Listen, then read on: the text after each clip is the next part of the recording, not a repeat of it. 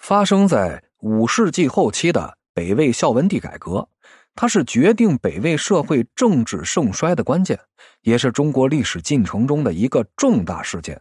它的地位、作用、影响之重要与深远，那是毋庸置疑的。这点啊，已由国家教育领导职能部门的做法而得以证明了。在这个普通高中课程标准实验教科书历史的选修一。历史上重大改革回眸中啊，它与商鞅变法、明治维新一起被列为了中外历史上十大改革事件，而成为开展中学历史教学的重点内容。对北魏孝文帝改革意义的评价，教科书中的说法呢，中规中矩、四平八稳，这当然是政治正确的必然要求。本文作者呢，曾为人民教育版。历史上重大改革回眸一书的主编，他撰稿过程中啊，虽然有时候会萌生出一些思想脱缰的想法，但落笔的时候还真是老老实实的。他也不敢越雷池一步，毕竟这误导莘莘学子的罪名，那谁也当不起。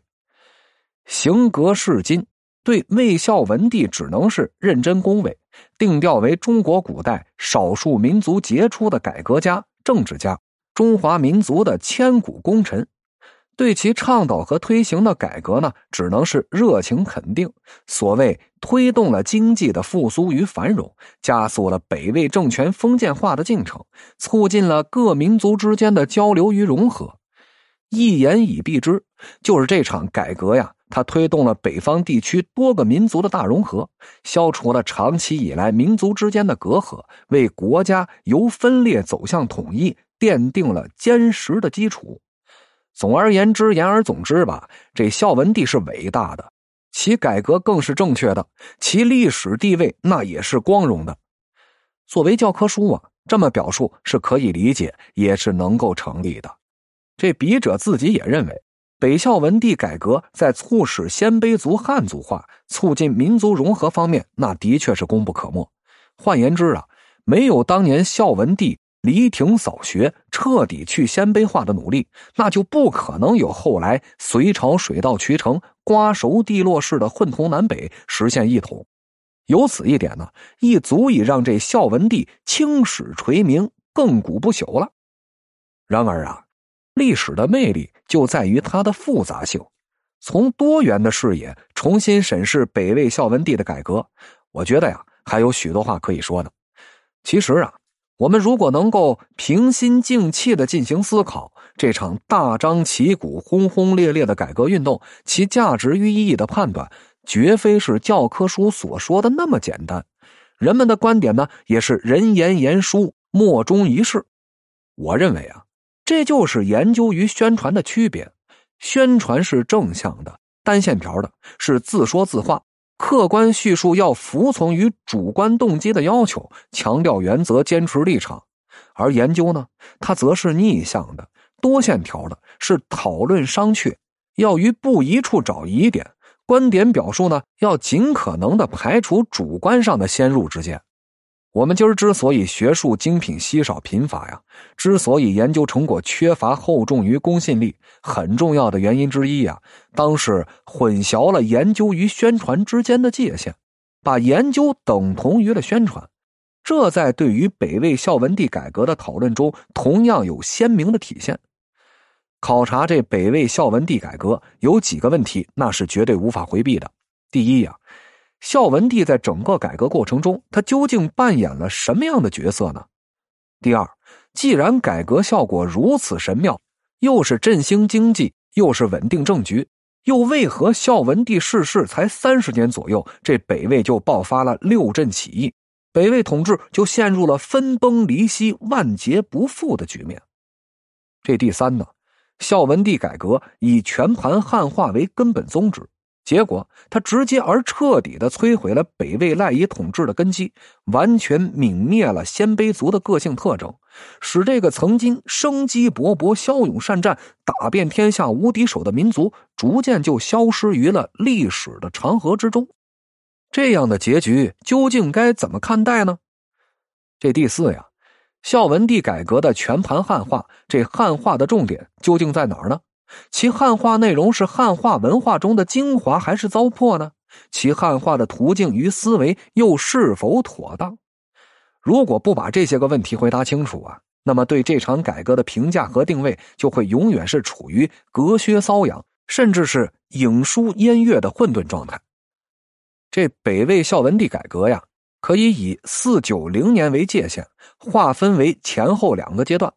这前段的改革呢，侧重于形而下，主要是整顿吏治、理顺关系、改革经济、改善民生；而后期的改革呢，则注重于形而上，它包括了迁徙都城、移风易俗、兴起礼乐、推行汉化。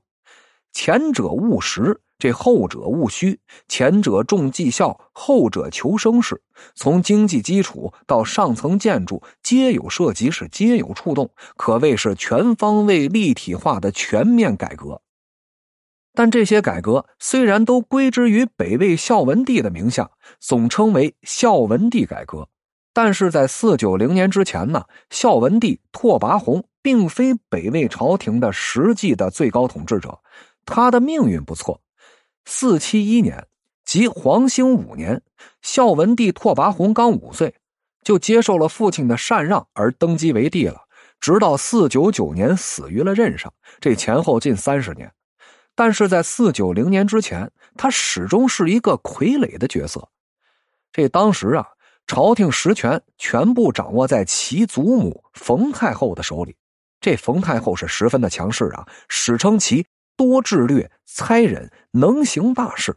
她可是位典型的铁腕女人呢。在波谲云诡的朝廷内部政治斗争中啊，她沉着果断、坚忍精明，击败一个个政治对手。她依靠李冲、李安世等宠臣、粉丝的拥戴辅佐，她是牢牢的掌控了北魏朝廷的军政大权。冯太后呢，曾经一手策划了其子献文帝的废立。并操纵着其孙孝文帝本人的一切，更是两度临朝听政、省决万机、生杀赏罚、决之俄顷，微服兼作、震动内外，是事无巨细，一禀于太后。这可都是记录于《魏书·文明皇后冯氏传》里边的。他是北魏朝廷的实际统治者，他对孝文帝拓跋宏简直是视如无物，动辄打骂。而孝文帝呢？保命第一呀，他也绝不敢有任何的狡辩，更不敢有些微的抱怨。这种局面呢，一直持续到了四九零年，女强人冯太后终于是抗不过这个自然规律，寿终正寝了。这时啊，孝文帝拓跋宏他才开始亲政，可以按照自己的真实意愿来理政事事了。北魏历史呢，也从此进入了一个新的阶段。由此可见呢，在孝文帝改革的第一个阶段，拓跋宏仅仅是个傀儡皇帝。相关改革的顶层设计、推行实施及建立卓有成效的新制度，以取代旧制度，如推行班禄制、实施三长制、倡导均田制、改革租庸调制等等，虽然成效卓著，但说实在的呀，其实都与他没有太直接的关系。那些新制的策划与制定，都是李冲等人秉承了冯太后的懿旨，执行冯太后的指令而估得出来的。换言之啊，皆是在冯太后主持下逐一展开的。这所有的功劳，当然也包括失误啊，他都应该归于冯太后的名下，而与这孝文帝拓跋宏的关系真的不大。只有在四九零年，冯太后撒手归西，这北魏孝文帝改革呀，进入了第二个阶段之后，这拓跋宏才实际登台主持大计，推行那一系列诸如迁都洛阳、治理作月、全盘汉化的改革。从这个意义上来讲，北魏孝文帝改革中那些最为切合实际、最有实际效益的措施与做法，那都是冯太后的作为与贡献，而他们的推行与成效呢？则为真正归属于孝文帝主持的后阶段改革奠定了基础，而也只有明确的区分整个改革前后阶段的不同主持人呢，我们对这孝文帝在改革运动中所扮演的角色以及所占有的地位，才可以做出比较公允恰当的评价。